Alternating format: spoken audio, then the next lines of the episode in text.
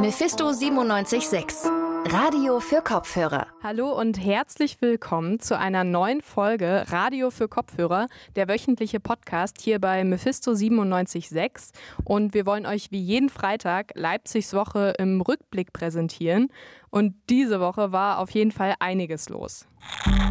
Ich möchte zuallererst und zuvörderst mich herzlich bei den Bürgerinnen und Bürgern unserer Stadt bedanken. Einfach cool zu, zu spüren, dass da Leute gibt, die, die sich da irgendwie Gedanken machen und sagen, scheiße, jetzt äh, müssen wir was tun, sonst sind irgendwie vielleicht ein paar, paar von den kleinen Bars weg und so. Ja, und ähm, mittlerweile ist es wirklich so, dass viele Leute fragen, vor allem, sie wollen sich richtig verhalten und uns fragen, wie können wir das machen. Es sind nicht mehr so viele wütende Anrufe wie am Anfang, weil die Kapazitäten einfach hochgeschraubt wurden. Also, wir waren im Stadtrat unterwegs, wo auf jeden Fall einige wichtige Beschlüsse gefasst wurden und wir haben mit einer Medizinstudentin geredet, die aktuell in einer Corona-Hotline arbeitet. Außerdem werfen wir auch noch mal einen Blick auf die Situation von Bars und Kneipen in Leipzig, die auf jeden Fall zurzeit echt eine harte Zeit vor sich haben. Und zum Schluss gibt es auch noch eine Rezension zu einem Hörbuch, und zwar Exit Racism heißt das.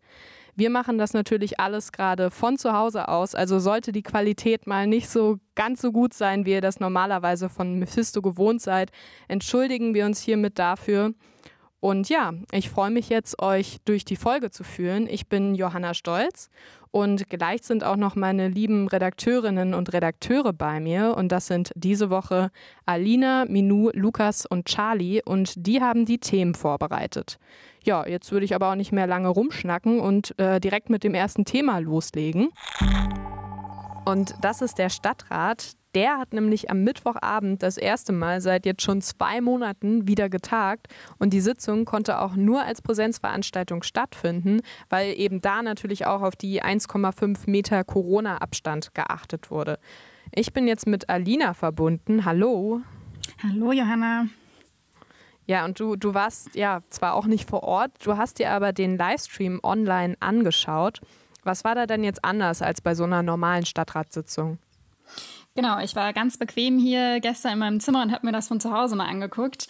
Und wie du schon gesagt hast, wurde natürlich auch bei der Sitzung des Stadtrates der in ja, Corona-Zeiten leider momentan nötige Abstand von anderthalb Metern eingehalten. Deshalb musste auch der übliche Sitzungsort geändert werden, weil normalerweise findet die Stadtratssitzung, wie wir wissen, ja immer im Rathaus statt. Da ist aber gar kein Platz, um den Abstand einzuhalten und deswegen wurde das Ganze in die Kon Kongresshalle verschoben. Und ja, das war dann auch mal ein ganz ungewohntes Bild von der Stadtratssitzung. Und zusätzlich kann man auch noch sagen, dass die Sitzung gekürzt wurde. Das war auch noch so ein, ja, so ein neues Ding und sollte dann auch nach drei Stunden beendet werden. Okay, also so viel zu den Rahmenbedingungen der Sitzung. Ähm, jetzt kommen wir aber mal zu den heißen Facts. Also Corona, könnte ich mir vorstellen, war bestimmt das vorherrschende Thema, oder? Ja, das sollte man natürlich zu Zeiten meinen, aber ich würde tatsächlich nicht sagen, dass Corona vom Inhalt her die Sitzung am Ende dominiert hat. Aber Natürlich, das Thema war auf jeden Fall präsent.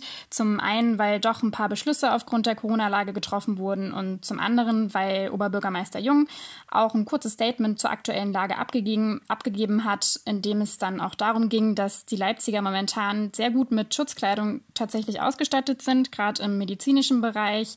Und momentan wird auch überlegt, wie die Museen und der Zoo auch bald wieder geöffnet werden können. Hm, wir haben jetzt eben am Anfang der Folge schon gehört, äh, wie Burkhard Jung sich bei den Bürgerinnen und Bürgern bedankt hat. Und klar, immerhin gibt es ja auch in Leipzig total viele systemrelevante Berufe, die jetzt in dieser Zeit eben auch besonders harte Arbeit leisten. Ja, zum einen hat er sich sehr richtigerweise bei all denjenigen bedankt, die das komplette System von uns gerade hier so am Laufen halten. Aber wie wir eben ja auch schon gehört haben, ist er auch ganz besonders nochmal auf alle Bürgerinnen und Bürger aus Leipzig eingegangen. Denen dankt er nämlich dafür, dass sie die Beschränkungen momentan großteilig auf jeden Fall akzeptieren, auch wenn das teilweise ja mit vielen Problemen im eigenen Haushalt verbunden ist. Und ähm, so spricht auch vieles dafür, dass momentan leider vermehrt häusliche Gewalt in den Haushalten auch von Leipzig auftritt. Das Nottelefon des Jugendamtes wird sehr gut angenommen, leider sehr gut angenommen, muss ich sagen, äh, weil natürlich jeder Anruf einer ist, der auch Sorgen macht. Ähm, ich kann Ihnen nur äh, heute Vermutungen aus, aussprechen. Ja, wir gehen davon aus, dass das Thema häusliche Gewalt ein Thema ist. dass sexualisierte Gewalt ein Thema ist, dass Übergriffe auf Frauen auch ein Thema ist, aber ich kann Ihnen das nicht quantifizieren. Ja, und genau das sagt Burkhard Jung zu dem Thema. Wird denn neben den Telefondienst, den du jetzt angesprochen hast, noch etwas anderes dagegen unternommen? Ja, also laut Jung bleiben sie auf jeden Fall aktiv an dem Thema dran und ja, versuchen da irgendwie einzuwirken. Ähm, das machen sie vor allem dadurch, dass das Jugendamt auch immer noch ähm, Besuche bei den Familien zu Hause anbietet. Mhm. Okay, also so viel jetzt zur aktuellen Lage in Leipzig. Jetzt hast du ja eben auch schon angesprochen, dass es ja auch ein paar Beschlüsse gab, die jetzt konkret mit der Corona-Situation zu tun haben. Genau, die gab es und da ist vor allem der Beschluss über das Corona-Hilfsprogramm, das heißt Leipzig hilft Solo-Selbstständigen zu nennen. Und dabei geht es um ein Sonderhilfsprogramm, bei dem Selbstständige einen einmaligen Zuschuss von bis zu 2000 Euro bekommen können. Hm, also du sagst jetzt Solo-Selbstständige bekommen den Zuschuss. Kannst du noch mal uns genauer aufdröseln, wer den Zuschuss konkret bekommt?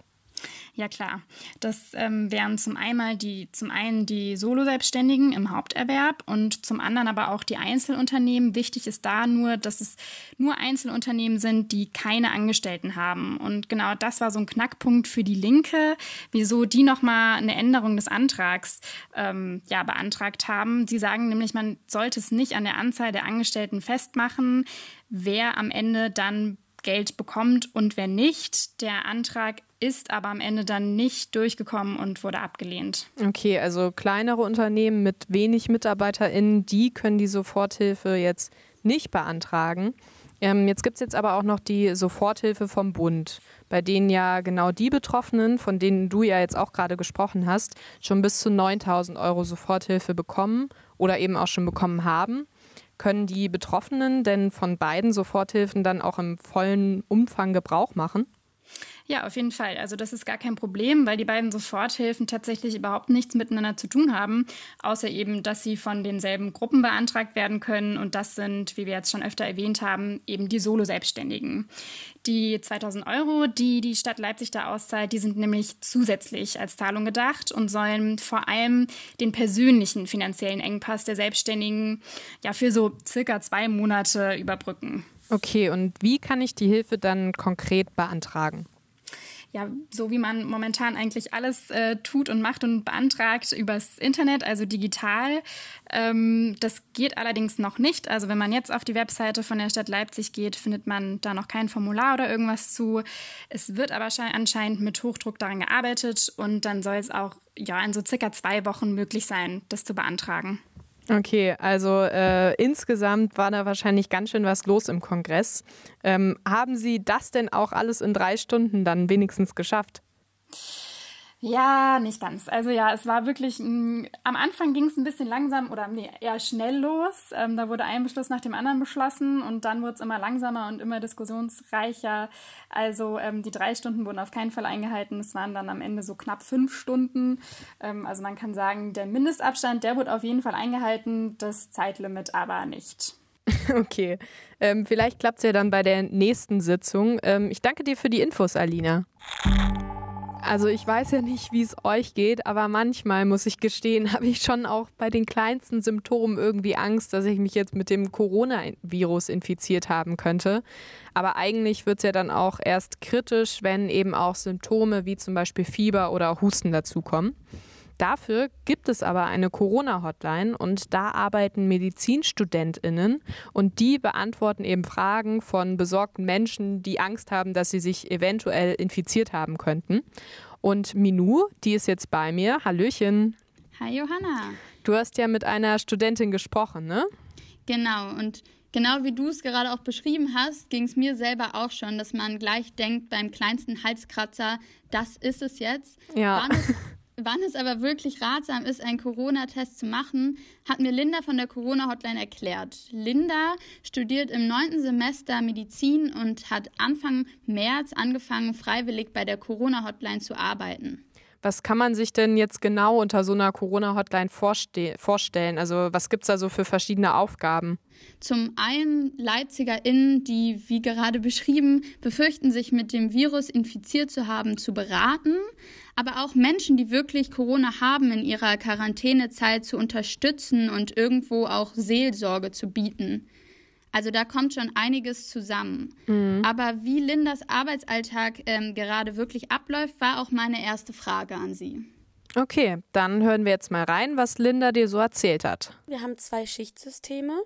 Das heißt, entweder wir fangen von 8 bis 13 Uhr quasi die erste Schicht an oder 13 bis 18 Uhr. Und irgendwann raff ich mich dann so fünf vor sieben auf, ähm, den ersten Kaffee einmal runterkippen und Frühstück zurecht machen. Und dann, ja, schwinge ich mich 7.30 Uhr aufs Fahrrad. Lass mich auch immer in die Schicht mit ähm, einer Freundin von mir einteilen, die glücklicherweise genau dasselbe gerade macht wie ich. Und dann sind wir so 7.45 Uhr im Gesundheitsamt und kriegen eine kurze Einweisung, so ein Heads-up, was sich geändert hat die letzten Tage wie wir umgehen müssen mit neuen Fragen, was sich irgendwie, ja, oder was aufgefallen ist, was viele Leute einfach gerade beschäftigt und wie wir das irgendwie anders handhaben. Und dann setzen wir uns ans Telefon, warten, bis wir die Kirchenglocken läuten hören und dann um 8 Uhr machen wir alle die Telefone an. Ähm, wir sind meistens so vier, fünf Studenten und Studentinnen und zwei Beamte bzw. Beamtinnen, die da mitsitzen. Und dann gibt es noch einen zweiten Raum, der nicht weit weg ist. Da sitzen dann die ganzen Ärzte und Ärztinnen das sind meistens so drei, vier. Und falls wir da noch irgendwelche Fragen haben, die wir am Telefon jetzt noch nicht so beantworten können oder wollen oder irgendwelche Zwischendinge, bei denen wir einfach uns gern noch mal rückversichern möchten, können wir da auch mal rübergehen und genau. Du sprichst ja nicht nur mit Menschen, die ähm, das Gefühl haben, dass sie sich vielleicht infiziert haben, sondern hilfst ja auch ähm, Menschen, die gerade in Quarantäne sind da kommt es doch bestimmt auch zu etwas unerwarteten, kuriosen Anrufen. Hast du da vielleicht so einen besonderen Anruf, der dir im Gedächtnis geblieben ist? Ähm, es war kein Anruf, den ich selber entgegengenommen habe, über den wir aber alle etwas schmunzeln mussten. Er war so schon irgendwie auch dramatisch. Und zwar war jemand in Quarantäne, der uns angerufen hat und der hat uns erzählt, dass er leider seine Zähne verschluckt hatte oder, oder verloren hatte, also sein Gebiss und ja, ob er denn jetzt zum Zahnarzt fahren dürfe und ohne sich strafbar zu machen. Und genau, das war auch wirklich ganz süß. Und es tat uns auch unglaublich leid. Ja, da mussten wir dann wirklich gucken, dass wir ihm äh, besten Wissen und Gewissens irgendwie, ne, irgendwie was zukommen lassen, weil die Person hatte leider auch Corona. Also es war nicht mal nur eine Kontaktperson. Die Ärzte haben sich dann darum gekümmert, dass dann, ich glaube, tatsächlich jemand zu ihm kam. Wow, okay, ja, das ist ein Anruf mal. Oft triffst du ja auch die Entscheidung, ob jetzt ein Test angebracht ist oder nicht. Wann würdest du denn sagen, dass ein Corona-Test wirklich ratsam ist? Genau, die erste Frage, die wir immer stellen, wenn wir das Telefon irgendwie abnehmen und alle Leute uns ganz bedacht ihre Symptome erklären möchten, die sie so mitbekommen haben, das ist auch immer unglaublich gut und wichtig. Ähm, die erste Frage, mit der wir meistens unterbrechen, ist zunächst einmal, ob sie jemandem im direkten Bekanntenkreis haben, also eine direkte Kontaktperson von ihnen, die jetzt nachweislich schon positiv ist oder die es jetzt gerade wurde. Und ähm, falls dem der Fall ist, dann ist es sowieso was Indiziertes.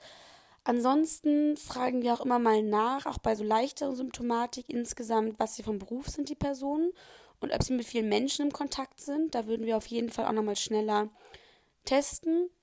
Und ansonsten sieht es im Moment zum Glück so aus, dass Menschen, die wirklich Fiebersymptomatik haben und es einfach wirklich in Richtung virale Infektion geht und auch einfach täglich ein bisschen sch schlimmer wird quasi, dass wir da auch mittlerweile die Chance haben, so ein bisschen großzügiger zu sagen, dass sie sich in der Corona-Ambulanz vorstellen können. In Leipzig gibt es ja bisher glücklicherweise mit 560 nicht sonderlich viele Infizierte. Aber wie würdest du denn die Lage einschätzen? Also wie ist die Stimmung der Bürgerinnen? Deutlich gelöster als noch vor ein paar Wochen. Ich habe ja Ende Februar angefangen. Ja, und ähm, mittlerweile ist es wirklich so, dass viele Leute fragen, vor allem, sie wollen sich richtig verhalten und uns fragen, wie können wir das machen. Es sind nicht mehr so viele wütende Anrufe wie am Anfang, weil die Kapazitäten einfach hochgeschraubt wurden, was aber auch natürlich ein bisschen Zeit einfach gebraucht hat.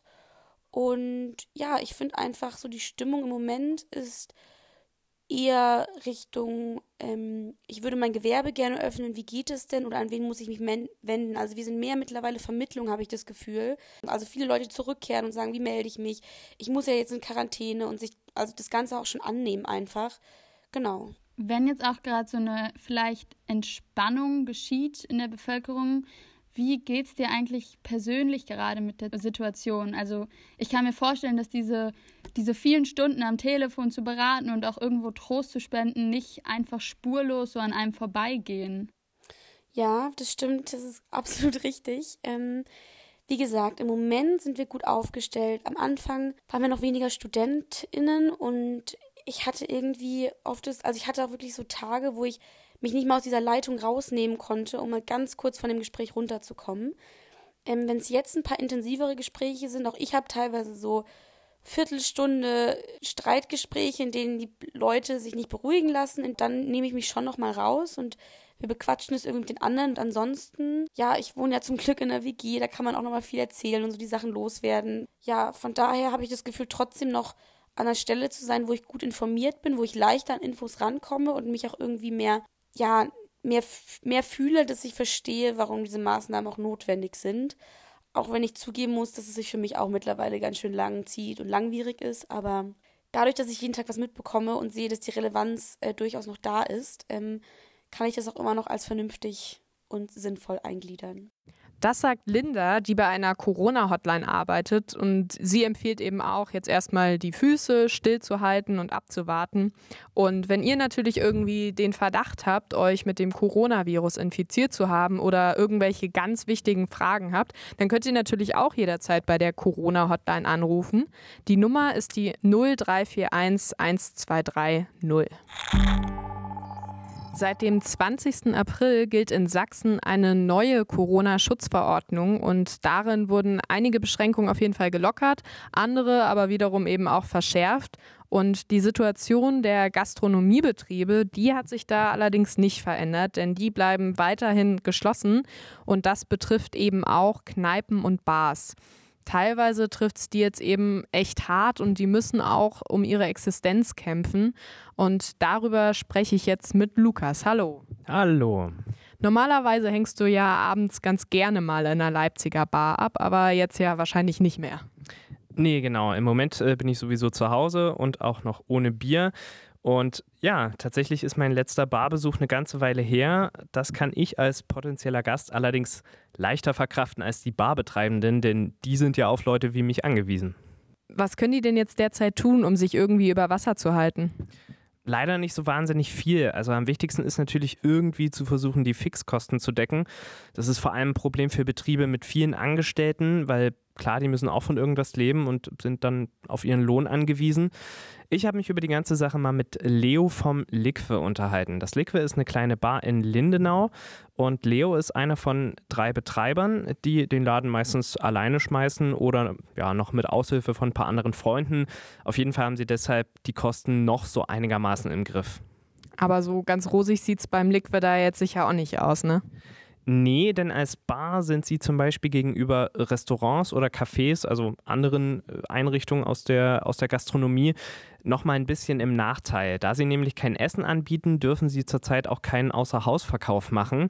Denn ja, wie in den meisten Bars gibt es dort natürlich hauptsächlich alkoholische Getränke und auch wenn mir da jetzt sicherlich viele Leute widersprechen werden, Bier und Cocktails gehören eben nicht zum täglichen Bedarf.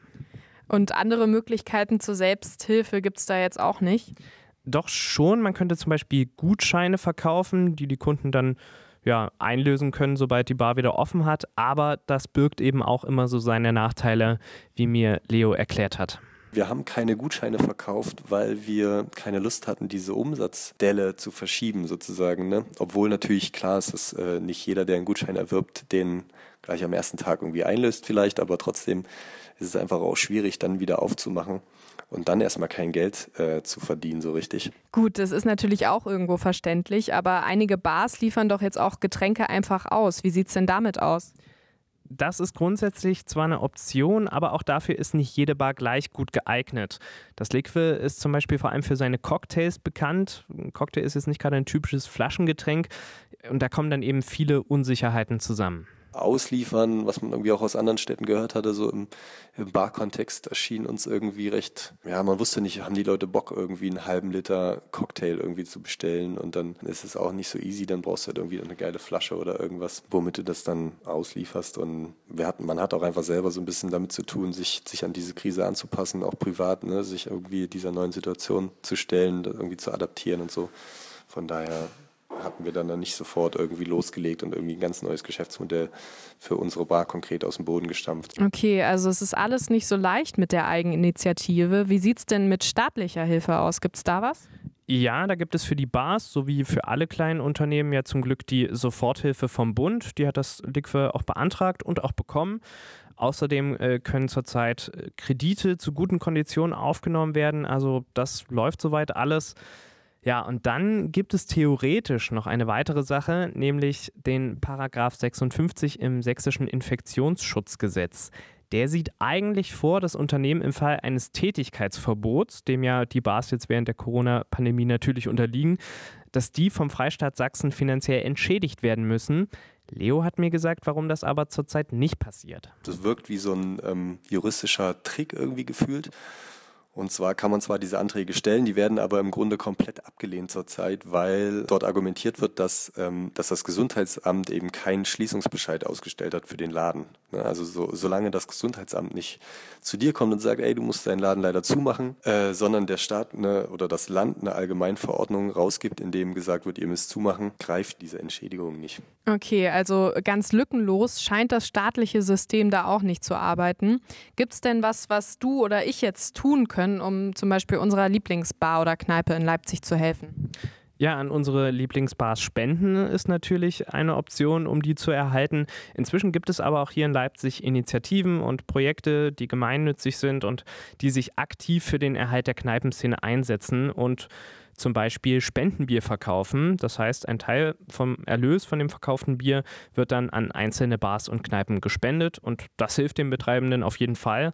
Und zwar, wie Leo sagt, nicht nur aus finanzieller Sicht. Auch unabhängig von der monetären Support ist es auch so einfach cool zu, zu spüren, dass da Leute gibt, die die sich da irgendwie Gedanken machen und sagen, scheiße, jetzt äh, müssen wir was tun, sonst sind irgendwie vielleicht ein paar, paar von den kleinen Bars weg und so und das irgendwie erhalten. Genauso die Leute, die dann einfach das Bier kaufen und so irgendwie diesen Support zu spüren. Das ist, das ist halt auch eine Riesenhilfe. In Leipzig gibt es also einige Menschen, die sich für den Erhalt von Bars und Kneipen einsetzen und ich finde, das ist auf jeden Fall ziemlich cool zu hören und ja, dann danke dir, Lukas. Ja, gerne. Okay, jetzt haben wir in diesem Podcast auf jeden Fall schon ziemlich viel über das Coronavirus geredet und ich würde sagen, das war es jetzt erstmal damit. Ähm, wir haben jetzt nochmal ein ganz anderes Thema am Ende. Wir haben nämlich einen Hörtipp für euch und zwar geht es jetzt um ein Hörbuch über Rassismus. Und da sagen jetzt wahrscheinlich viele, ich bin nicht rassistisch. Allerdings stimmt das nicht, denn wir sind eigentlich alle rassistisch. Das sagt Tupoka Ogette und sie ist eine der erfahrensten Antirassismus-Trainerinnen in Deutschland und auch Autorin des Buches Exit Racism, rassismuskritisch denken lernen.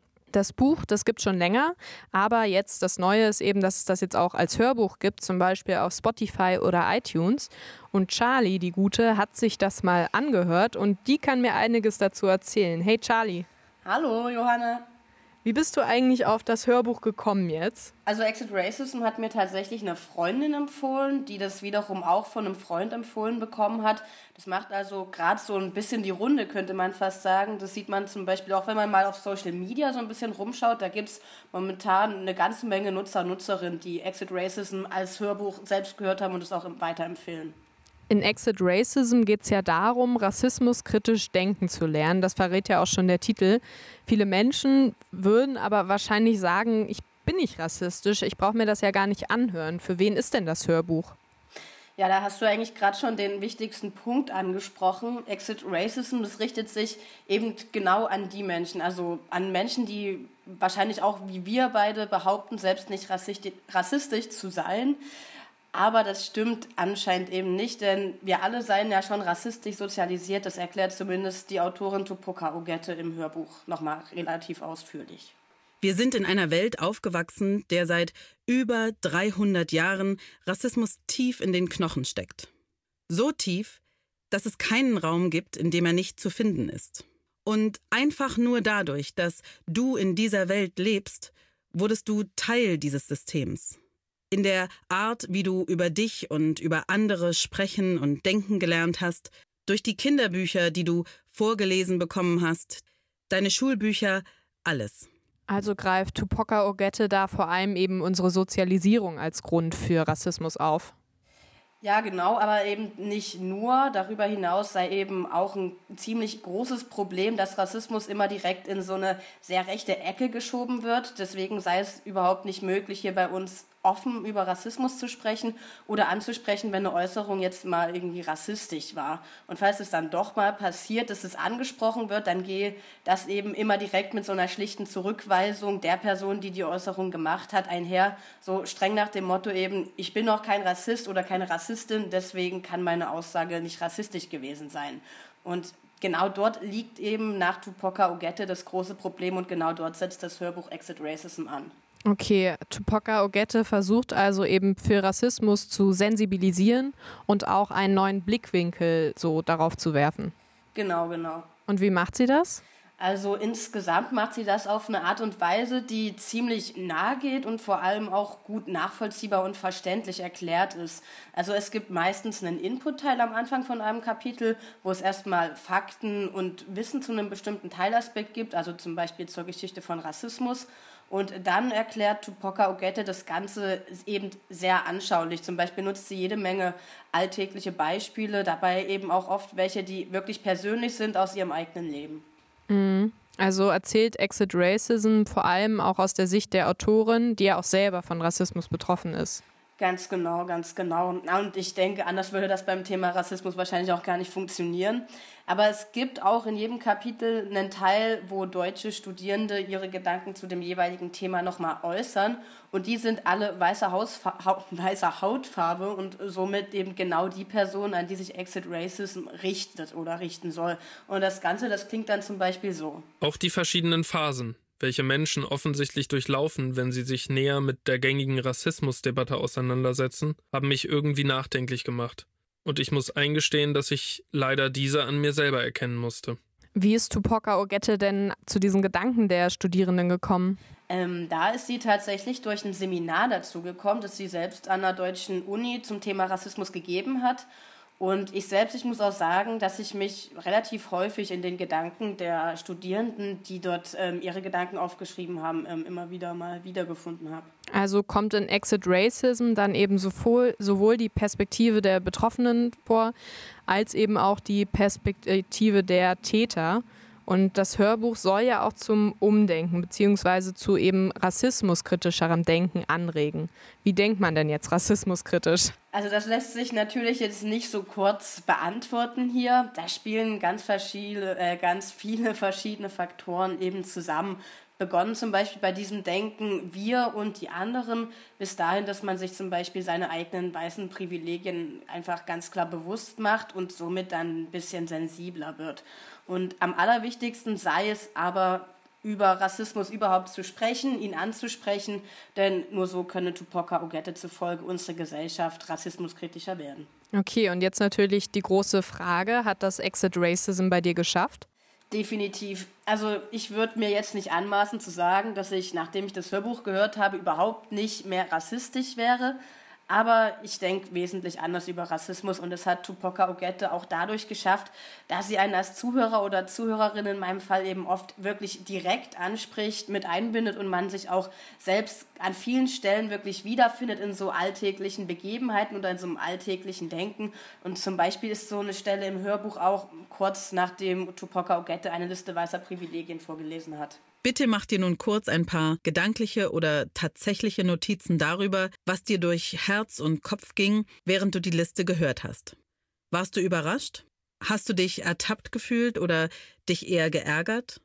Ist Exit Racism auch so ein bisschen interaktiv gestaltet? Also so klingt das jetzt für mich. Also interaktiv, das ist ein bisschen zu viel gesagt, aber diese direkte Ansprache, das bewirkt schon, dass man wirklich nah dran bleibt und sich selbst wirklich betroffen fühlt und dann eben tatsächlich eigene Einstellungen und auch Handlungen reflektiert. Okay, also von dir ist Exit Racism eine absolute Empfehlung. Absolut, das muss ich wirklich so sagen. Und das, wo man vielleicht auch zuerst denken würde, Rassismus ist ja doch ein großes, komplexes Thema und das als Hörbuch ist vielleicht ein bisschen schwer, da mitzukommen und dem Ganzen zu folgen. Aber das ist es ganz und gar nicht. Also Tuboka Ogette, die liest das Hörbuch ja auch selber und macht es, wie gesagt, wirklich super anschaulich und spricht, spricht dich wirklich direkt an und das macht wirklich was mit einem selbst. Okay, und noch abschließend nochmal die Frage, wer sollte sich das Hörbuch denn anhören?